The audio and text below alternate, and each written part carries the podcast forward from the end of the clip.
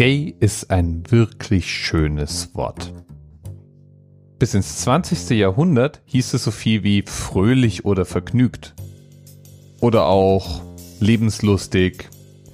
Ja, und heute? Heute heißt gay schwul. Aber für eine sexuelle Orientierung stand es eben nicht von Anfang an. Da gab's Auf und Abs. Es sind ja nicht nur homosexuelle Menschen fröhlich und vergnügt. Es sind auch nicht nur homosexuelle Menschen speziell liederlich oder ausschweifend oder haben besonders viele Partner. Aber alle diese Bedeutungen tauchen irgendwann zwischen dem 17. und dem 19. Jahrhundert als alternative Deutungen und alternative Verwendungen für das Wort gay auf. Ja, und irgendwann, Ende des 19., Anfang des 20. Jahrhunderts, rastete das sozusagen ein. Seit 1935 führt das Oxford English Dictionary den Begriff als ein Wort, das Homosexualität bezeichnet.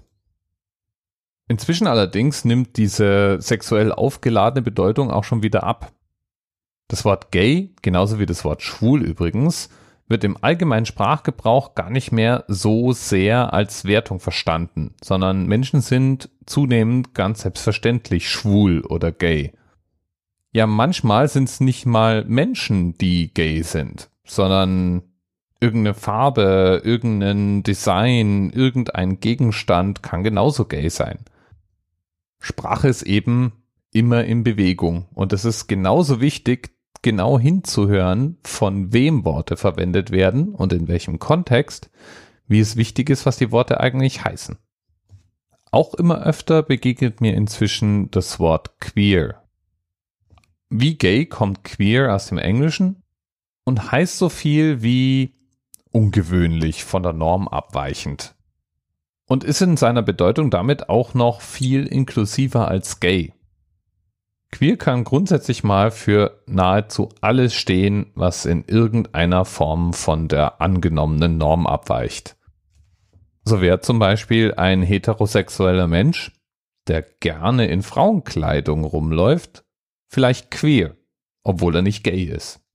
Ja, obwohl stimmt wahrscheinlich auch nur bedingt, weil so wie wir das Wort gay inzwischen verwenden und auch die englischsprachigen Nationen das Wort gay verwenden, könnte man dann trotzdem immer noch sagen, er zieht sich gay an. Ja, das Ding mit der Sprache ist einfach nicht so einfach. Ob jetzt schwul oder gay oder queer, ich frage mich manchmal, warum uns das überhaupt so wichtig ist. So wichtig immerhin, dass wir eigene Worte dafür haben müssen. Es gibt so viele andere Kategorien und Schubladen, in die wir Menschen uns gegenseitig stecken könnten, für die wir dann trotzdem keine Worte erfunden haben. Zum Beispiel habe ich mal in einem Wissenspodcast gelernt, dass Klopapierbenutzer sich in zwei Lager teilen, nämlich die, die ihr Papier knüllen und die, die ihr Papier falten. Und Gibt es dafür ein eigenes Wort, eine eigene Bezeichnung? Nein. Oder es gibt die Menschen, die alles immer gesüßt trinken und es gibt die, die auf die gesüßten Varianten am liebsten verzichten. Haben wir dafür ein Wort? Nein. Aber je nachdem, ob ich nun mit Männlein, Weiblein beiden ins Bett gehen möchte und mich selber als Männlein, Weiblein oder beides sehe und dabei vielleicht Männlein, Weiblein oder beides bin, hat die Welt und die Menschheit und die Gesellschaft für mich Begriffe erfunden, denen ich mich dann vielleicht auch noch selber bereitwillig zuordnen lasse. Gay oder schwul oder quer oder was es sonst noch alles gibt eben. Oder 429er.